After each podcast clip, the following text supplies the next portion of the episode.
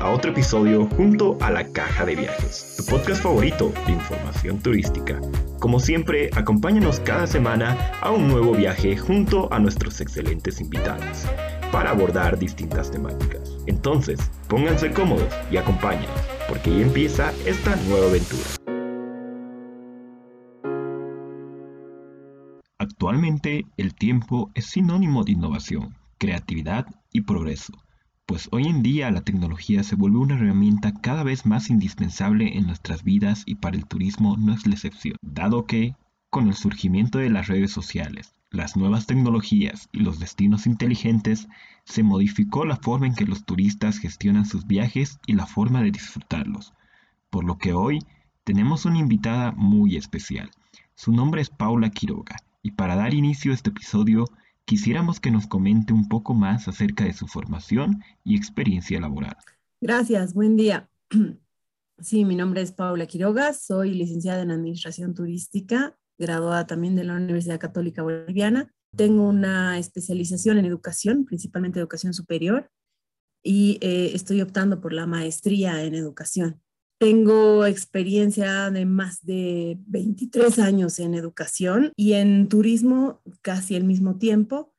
He trabajado como consultora independiente durante muchos años y también como directora de la Fundación para la Organización de Gestión del Destino Turístico La Paz Beni, donde, bueno, he desarrollado principalmente la tarea de la promoción del destino Bolivia en diferentes países, principalmente a nivel regional, Sudamérica eh, es lo que más cubríamos. Según su perspectiva, ¿cómo ha influenciado la tecnología en nuestras vidas estos últimos años?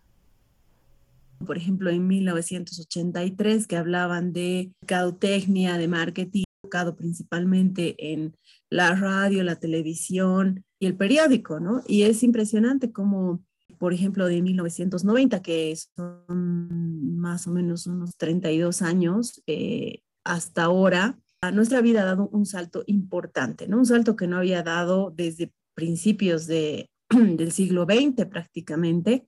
Si bien había un avance tecnológico eh, razonable, como era la radio, la televisión y otras cosas, pero sin duda alguna a partir de la década del 90 y más en el siglo XXI, hemos avanzado tecnológicamente a pasos agigantados, agigantados cada día.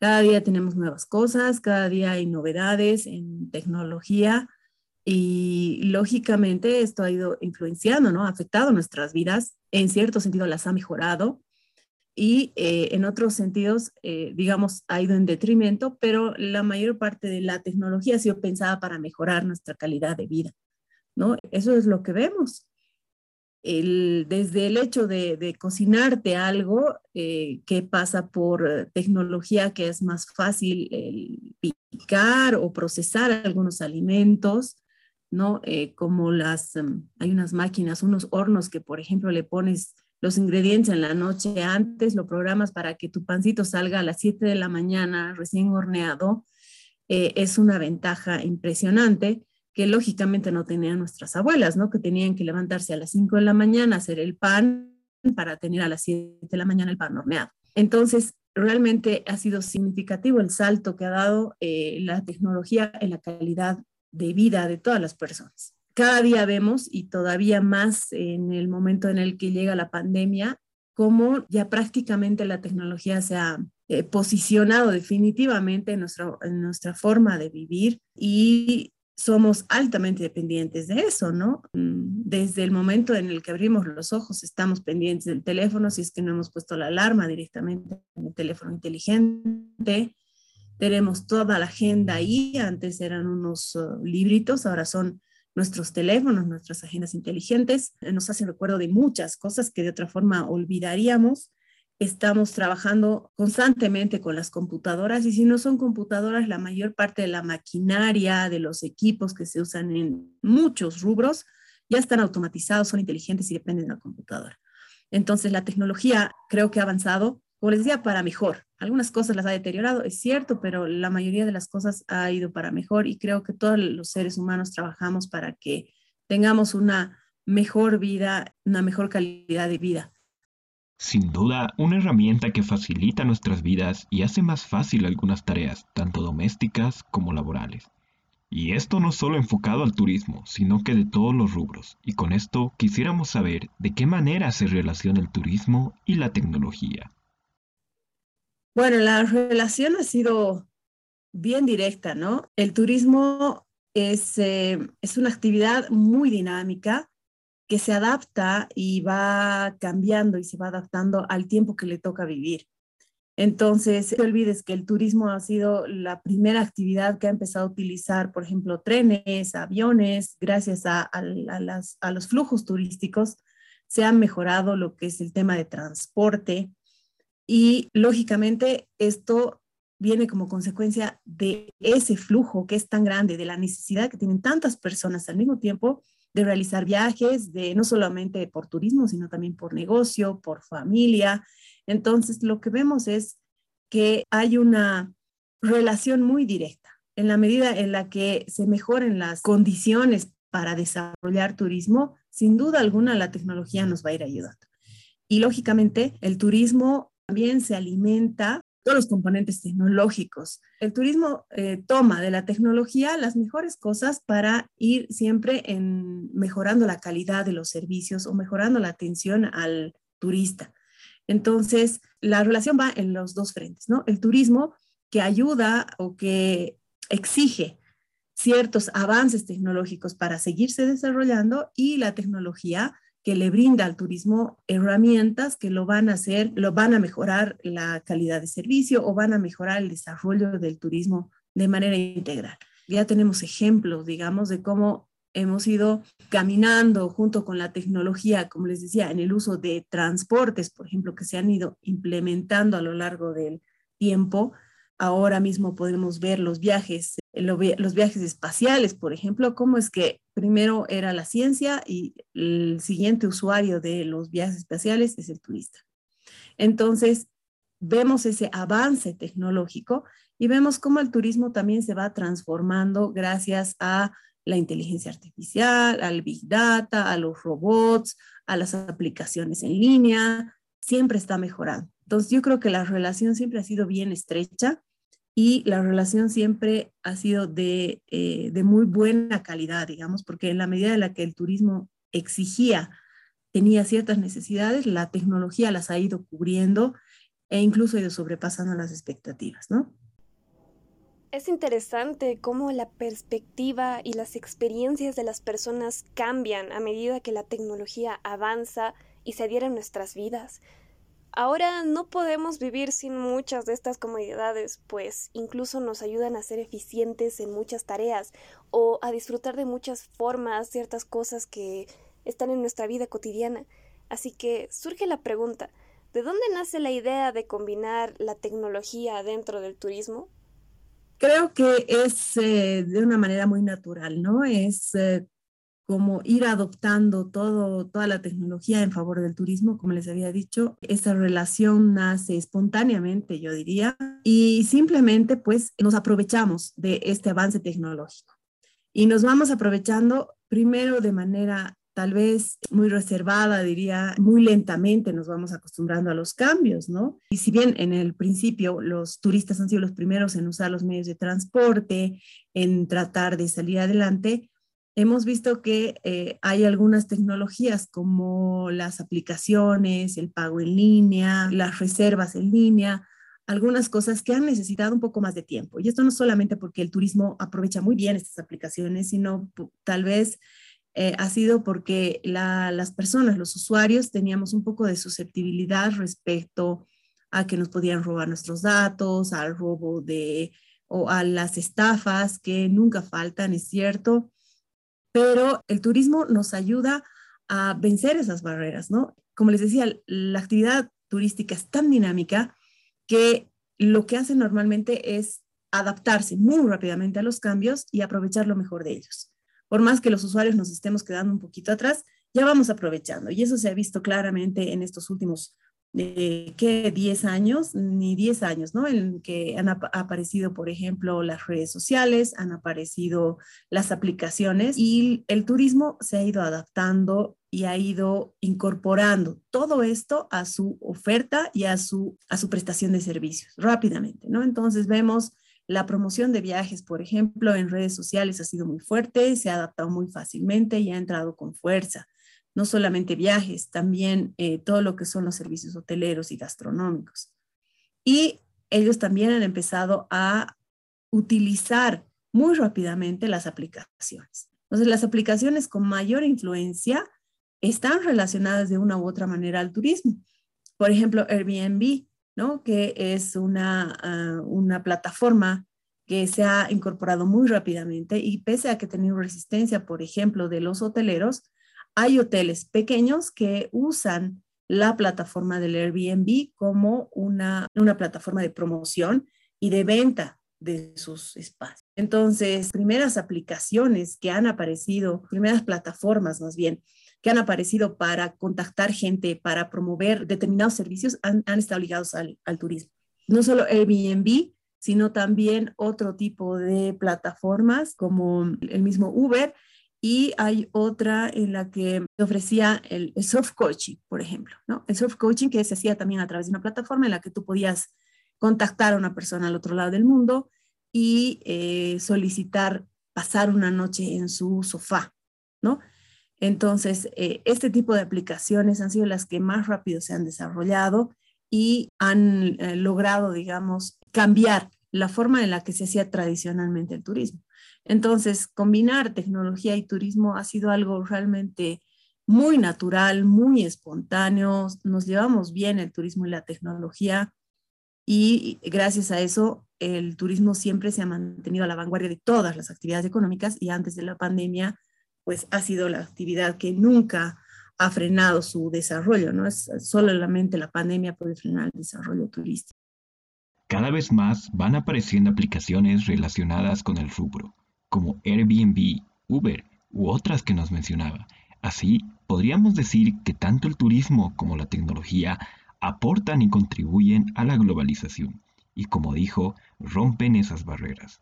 Pero hablando ahora del ámbito nacional y del rubro turístico, ¿Qué ciudades han implementado más la tecnología en el área del turismo, ya sea en hoteles o atractivos turísticos?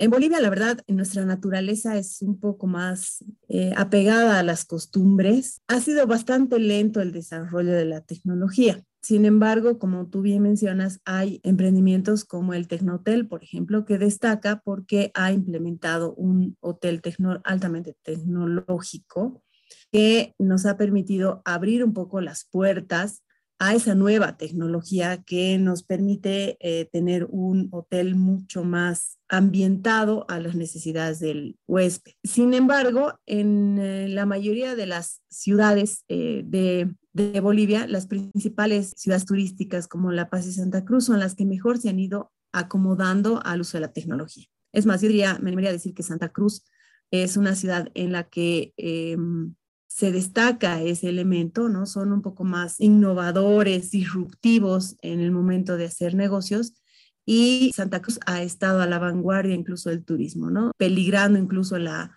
la posibilidad de que la pase a la puerta del turismo en, en Bolivia debido precisamente al crecimiento de los emprendimientos turísticos. Y estos emprendimientos turísticos, pues sí han venido de la mano de, grandes cadenas hoteleras y estas cadenas hoteleras, lógicamente, han implementado ya eh, mucho de la tecnología, por ejemplo, las luces inteligentes o las eh, llaves electrónicas, que tradicionalmente no se usaban en esta parte del país. Por eso te digo que en La Paz nos cuesta un poquito más innovar y dejarnos llevar por la tecnología que en Santa Cruz. Aquí en La Paz, eh, el, ejemplo está claro, ¿no? El Tecnotel, que es el primer hotel tecnológico de Bolivia y que nos ha mostrado realmente la potencialidad que teníamos, no solo a través de, esos dos factores que te había mencionado, ¿no? Luces inteligentes, llaves digitales, sino haciendo uh, mucho más um, amigable y personalizada la experiencia del huésped dentro del hotel. ¿No? Temperaturas eh, acordes a lo que el turista quiere, la intensidad de la luz, el ingreso del sol en las, en las ventanas, etcétera, etcétera. Se ha ido desarrollando la tecnología y lógicamente emprendimientos como el Tecnotel y otros que seguramente van a venir después nos van a mostrar también un camino que ya no tiene retorno. Muchos de los hoteles que incluso tienen infraestructura de hace 30 o 40 años en donde no se preveía cables para internet o instalación de Wi-Fi, se han tenido que ir adaptando, ¿no? No te olvides que una de las primeras cosas que hemos ido, que los hoteles han tenido que ir incorporando en su, en su servicio es el tema del internet, que primero era, lógicamente, primero lo cobraban aparte del servicio de, del hotel, y luego lo han tenido que ir em, ajustando a lo que eh, es el, el, precio mismo de la habitación, ya no se cobra aparte, ¿no? Y han tenido que ir implementando también primero, inicialmente eran los, el internet que se conectaba por teléfono y por cable, y luego han ido evolucionando hasta tener redes de Wi-Fi en todo el, en todo el hotel. Entonces, hay tecnologías que a la fuerza obligatoriamente se tienen que ir adaptando los hoteles porque es una necesidad básica que eh, ya presentan los, los huéspedes, ¿no? Si bien hace, no sé, 10, 12 años íbamos a un hotel y no esperábamos que tenga wifi o internet o era lo último que estábamos pensando, hoy en día no podemos concebir nuestro viaje si no tenemos una conexión al internet de alguna manera, ya sea a través de nuestro celular con datos o en, en el Wi-Fi en el hotel, ¿no? Entonces, son eh, necesidades básicas que el hotel ha, ido incorporando. Y las, eh, las ciudades en las, como te decía, las ciudades en las que mayor eh, adelanto, no solo tecnológico, sino turístico ha habido, ha sido Santa Cruz y La Paz. Em, sin embargo, existen ciudades, por ejemplo, como Cochabamba o Tarija, eh, Sucre, Potosí, que también han ido integrándose y han ido aplicando alguna tecnología, pero es todavía muy lenta la implementación de tecnología en nuestro país. Ah, se ha ralentizado un poco eh, ese hecho, precisamente porque tanto el empresario como el usuario, como te decía, es un poco, tiene un poco de miedo de usar abiertamente la tecnología o los temas de presupuesto también, ¿no? Porque instalar cierto tipo de tecnología en un hotel, tener tu propia aplicación o usar aplicaciones eh, requiere un presupuesto. Entonces, tal vez esos han sido los primeros, los frenos que tiene Bolivia y lógicamente el hecho de que seamos el país con menor calidad de eh, conexión a Internet, ¿no? Y con el Internet más caro de, del continente, nos hace también ser un poco más eh, lentos en la adquisición de ciertas eh, tecnologías y en el avance tecnológico que podemos tener. Eso sin mencionar, por ejemplo, que como país no tenemos avance tecnológico científico, es muy, muy limitado y las universidades o otros centros de investigación tienen eh, coartados, digamos, presupuestos y cosas, podrían eh, hacer un adelanto científico en Bolivia. No se hace todo ese adelanto precisamente porque tenemos frenos a la investigación y al avance tecnológico. Entonces, lo que hacemos más bien es adaptar la tecnología. Eso no quiere decir que no se haga, pero esas son las principales razones. Me parece que eh, son las que frenan la implementación de tecnología nos limitan frente a otros países que adoptan más rápidamente la tecnología y desarrollan su propia tecnología, ¿no? Es una pena que no podamos contar con esos aspectos que podrían ayudarnos a mejorar el turismo en Bolivia, incluso a entregarles servicios o un producto de mayor calidad a los turistas. Y en sí, la tecnología, así como todas las cosas, tiene un lado bueno y un lado malo. Depende del punto de vista en el que éste se vea. Por ejemplo, si bien podemos convivir con estos avances y la complejidad de su impacto en la sociedad, existe la situación en la que este medio podría reemplazar, pero a la vez mejorar ciertos trabajos hechos por humanos. ¿Usted cree que esto podría suceder dentro del turismo tradicional?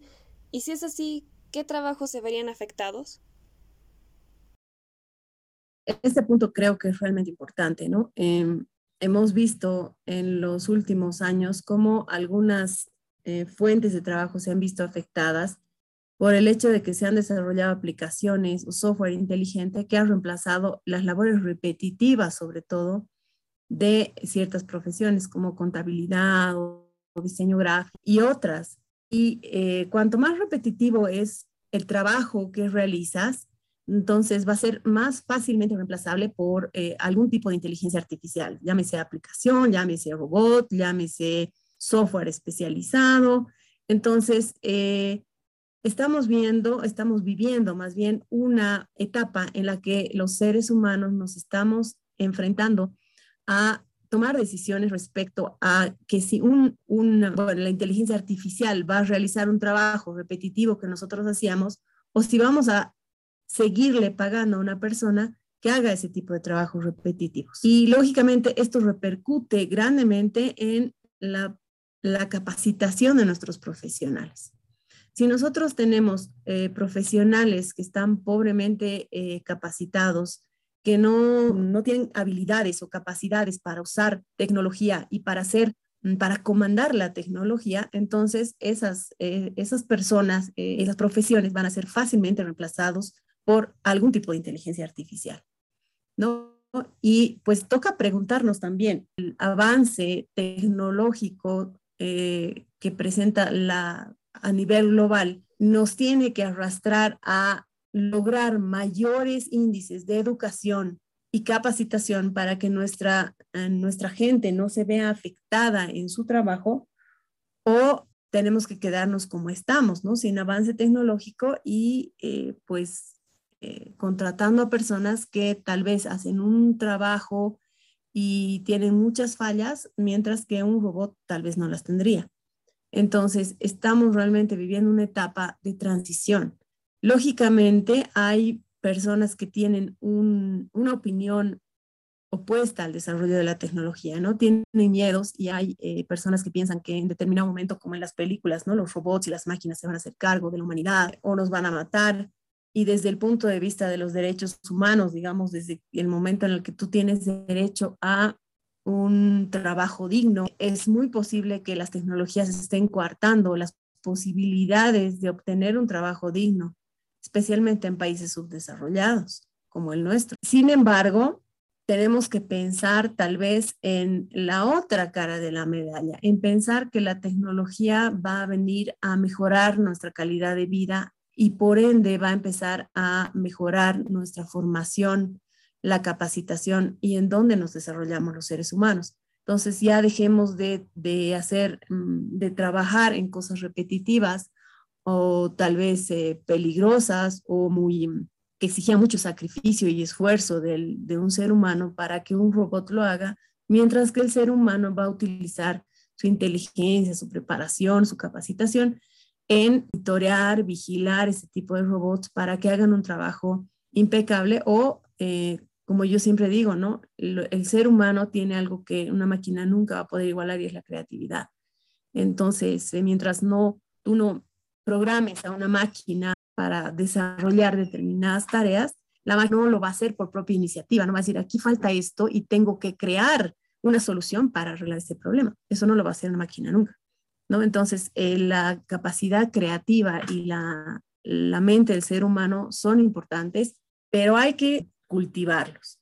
Entonces, en la medida en la que nosotros mejoremos la, la educación, la capacitación de nuestra población, entonces, menos afectados nos vamos a ver por este desplazamiento que lógicamente y naturalmente se va a ir dando con el paso de los años. Si tengo una empresa y puedo um, tener un software que me facilita el tema de la contabilidad en vez de contratar tres o cuatro contadores para que me ayuden, pues voy a, voy a contratar a, uno o a, una, un, un person, una persona que no esté tan especializada en contabilidad, pero que sepa manejar adecuadamente el software y listo. Entonces, no te olvides que el mercado también se rige por eso, ¿no? Eh, más bien, si voy a disminuir costos en la producción de la prestación de mis servicios o en la producción de mis productos, y eso va a significar que tenga que despedir gente, pues tal vez en el fondo lo vamos a hacer, porque lo que pensamos es en la optimización de nuestros recursos y no tanto en cuánto estamos afectando a las personas que estamos despidiendo. ¿no? Entonces, hay que tender a eso, a mejorar la educación y la capacitación de las personas para que en el futuro no se vean eh, arrolladas por la tecnología y pierdan fácilmente sus empleos. Como en todo avance, este tiene sus ventajas y desventajas, que en este caso la principal sería el recurso humano.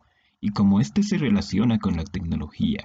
Y aquí no solo hablamos de personas cuyo trabajo puede ser influenciado por dicha tecnología, sino de todos los usuarios y operadores que tienen que adaptarse a esta o usar su creatividad como nos menciona para sacarle mayor provecho y beneficio. Entonces, ¿usted cree que el uso de la tecnología en el turismo es inclusiva y puede ayudar a personas de la tercera edad o que presenten alguna discapacidad móvil, auditiva o visual a disfrutar más del turismo?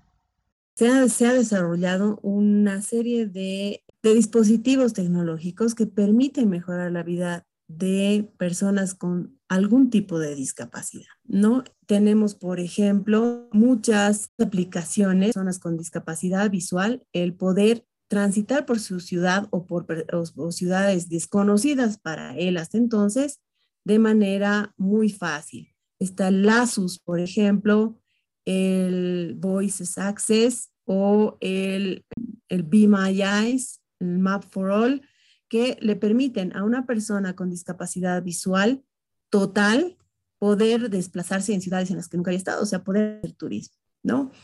Algo que eh, si antes no viajaba esta persona con discapacidad visual, no viajaba con un acompañante, pues no podía hacer. Ahora esta persona puede viajar sola y a través de estas aplicaciones puede saber en qué ciudad está, dónde está yendo, por dónde está yendo. Son aplicaciones que les permiten eh, no solo ubicarlos en las calles, sino también avisar a la persona con discapacidad que existe un objeto eh, cercano que podría eh, poner en riesgo su vida o tendría que esquivar. Entonces, este tipo de aplicaciones mejoran muchísimo la inclusión de personas. Lo mismo pasa con las personas que tienen, por ejemplo, discapacidad auditiva, ¿no?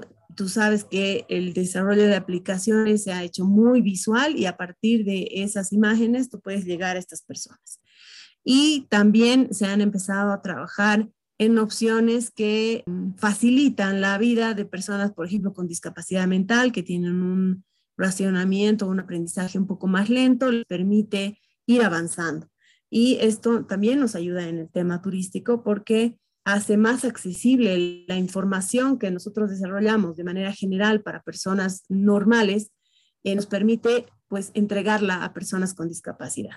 ¿no? Ahora, por otra parte, es cierto que la implementación de la tecnología em, podría irritar o causar algún problema para personas, por ejemplo, de la tercera edad, que no están acostumbradas a utilizar tecnología. Por ejemplo, el, momento de ingresar a un restaurante, eh, una persona de la tercera edad no va a sacar tan fácilmente el teléfono a escanear un código QR para ver el menú como lo hacemos nosotros.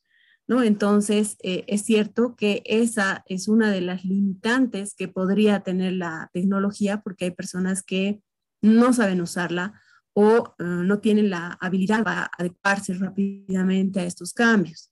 Sin embargo, esos son problemas salvables, ¿no? O sea, esos son problemas que tú los puedes solucionar como empresario turístico a partir de la capacitación de tu personal y que tu personal tenga la capacidad de ayudar a esta persona de la tercera edad que no, que no se ha adecuado todavía a la tecnología, eh, ayudarle de manera un poco tradicional.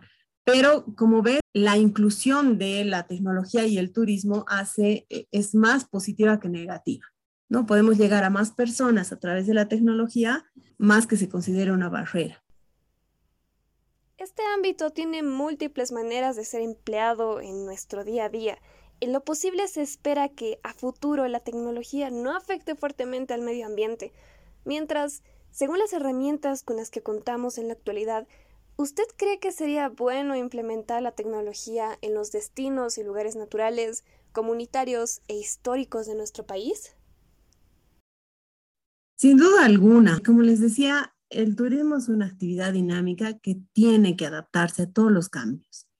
Entonces, si bien es cierto que, y algunas personas opinarán que es mejor conservar eh, prístinos los elementos históricos, culturales o naturales de determinados lugares, también es cierto que la tecnología nos puede ayudar muchísimo, no solamente a mostrar de mejor manera el patrimonio histórico, natural, sino también que nos podría incluso ayudar en la conciencia de las personas que nos visitan.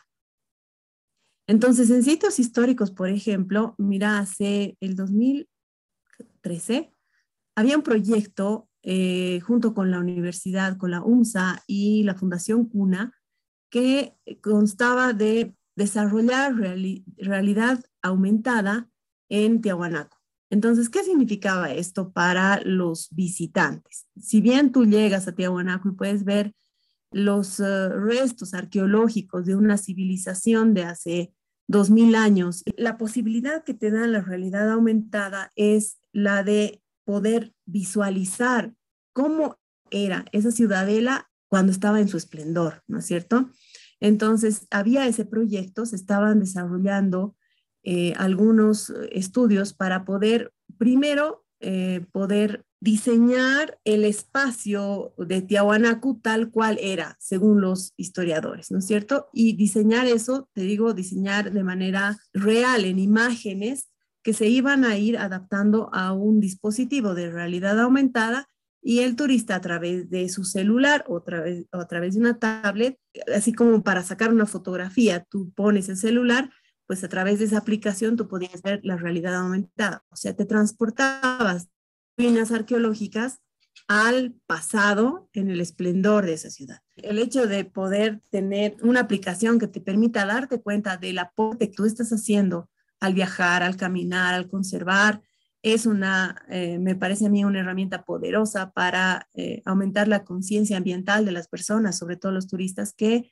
lógicamente ya vienen con una conciencia ambiental y buscando este contacto. Se puede utilizar también códigos QR o realidad virtual. A veces en el bosque, por ejemplo, es difícil ver algunas especies porque no salen en el momento en que el turista está saliendo, lógicamente, ¿no? O se asustan y se esconden. Entonces, a través de la realidad virtual uno podría viajar, por ejemplo, por un bosque y darse de la vida que habita más allá de lo que nosotros podemos ver, ¿no? Que se acerque, por ejemplo, a una hoja y vea eh, los insectos o se acerque a la copa de un árbol y vea cuántas aves viven ahí a través solamente de realidad virtual. Nos estamos viendo que la tecnología es capaz, o sea, sí se podría utilizar de buena manera en determinados destinos que tradicionalmente no los, no los tendríamos, digamos, eh, como lugares en donde se pueda utilizar tecnología. Se puede y me parece maravilloso, ¿no? Por ejemplo, en, uno de los, eh, de los lugares más tradicionales, como es el Camino de Santiago, ya se tienen guías eh, para el turista que viaja solo. Entonces son guías urbanas y rurales donde tienes recomendación de los alojamientos. A veces es, fácil perderte en el camino de Santiago, especialmente en los que no son tan concurridos como el francés. El francés es el más ah, concurrido, pero hay determinados caminos que son un poco más agrestes y podrías perderte. Entonces el hecho de tener eh, no solamente el, Google Maps eh, y el GPS para tu ubicación precisa, tienes además estas guías que te permiten ubicarte y saber dónde estás, y poder pedir ayuda, por ejemplo, en determinado momento si te has perdido.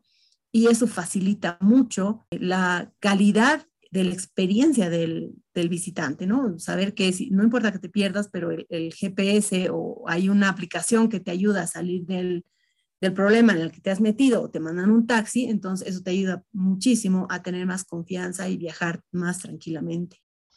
Personalmente me parecen por demás interesantes estas formas de combinar la tecnología y el turismo para sacar más provecho a los lugares o servicios.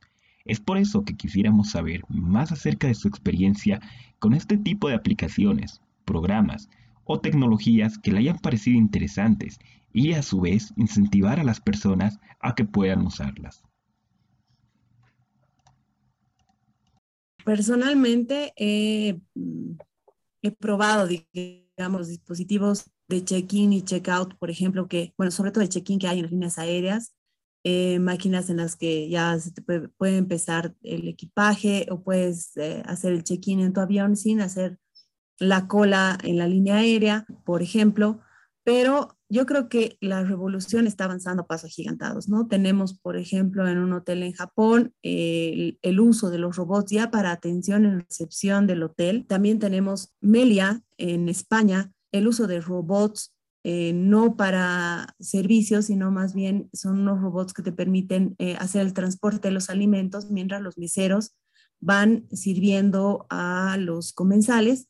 Y este robot eh, no solo le sigue al mesero, sino que mantiene en la temperatura ideal los alimentos. Entonces, esa, por ejemplo, es una experiencia bien interesante que se están, están adecuando. O los robots, por ejemplo, en la pandemia, que permitían hacer la entrega de los diversos alimentos a los huéspedes sin tener el contacto con el personal del hotel. Entonces los robots han venido a simplificarnos esa parte de la vida. También en el Hotel Meliá se utilizan los robots eh, para poder ayudar al turista cuando llega al hotel en cuanto a consultas, dudas o hacer el mismo check-in. ¿no? Es eh, una cosa que se ha se automatizado y los robots son bastante agradables incluso a la vista para que el turista pueda hacerse el registro. El Bot, por ejemplo, que es ese, ese robot que te estaba mencionando, que es el que lo sigue al mesero y mantiene los alimentos en la temperatura adecuada, se utiliza en el Leonardo Royal en Barcelona. Cosas que las podríamos usar incluso en, los, en las casas, pero que se han aplicado perfectamente en los hoteles. Eh, hoteles especializados en tecnología que, por ejemplo, tienen salas en donde se puede, se puede jugar a través del hotel, ¿no? O sea, en el hotel puedes jugar eh, juegos en red o lo que tú quieras. Entonces son cosas en las que podemos ir pensando para, la, para el aprovechamiento aquí también. Y ya hablando incluso a nivel de destinos, el hecho de la tendencia más bien de eh, querer convertir a ciudades inteligentes hace también que el destino sea un destino inteligente.